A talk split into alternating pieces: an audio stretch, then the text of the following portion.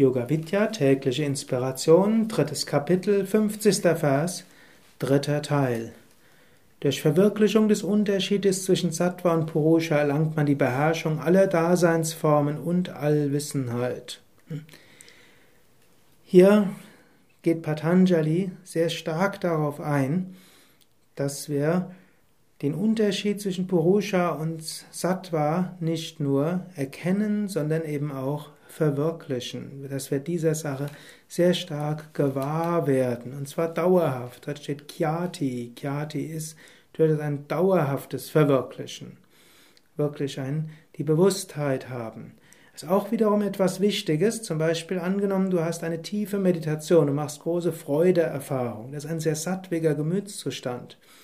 Du kannst Visionen haben, du kannst Gott erfahren.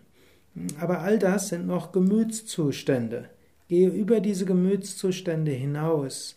Gehe auch über die verschiedenen Stadien von Freude hinaus. In den Übersetzungen der buddhistischen Schriften heißt es auch, es gibt verschiedene Grade der Verzückung. Ein Meditierender sollte über alle diese Grade der Verzückung hinausgehen.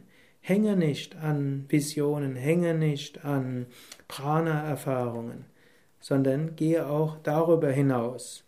In einem zen-buddhistischen Text wird auch mal gesagt, triffst du den Buddha unterwegs, erschlage ihn. Etwas brutal ausgedrückt, ist natürlich nicht auf einen menschlichen Buddha gemeint, sondern angenommen, du hast eine Vision von Buddha oder von einem Heiligen oder von einem Aspekt Gottes. Du musst auch jenseits dieser Visionen gehen. Nur dann kommst du jenseits aller Daseinsformen und erlangst das, was tatsächlich Gott ist, Satchitananda, sein Wissen, glücksseligkeit.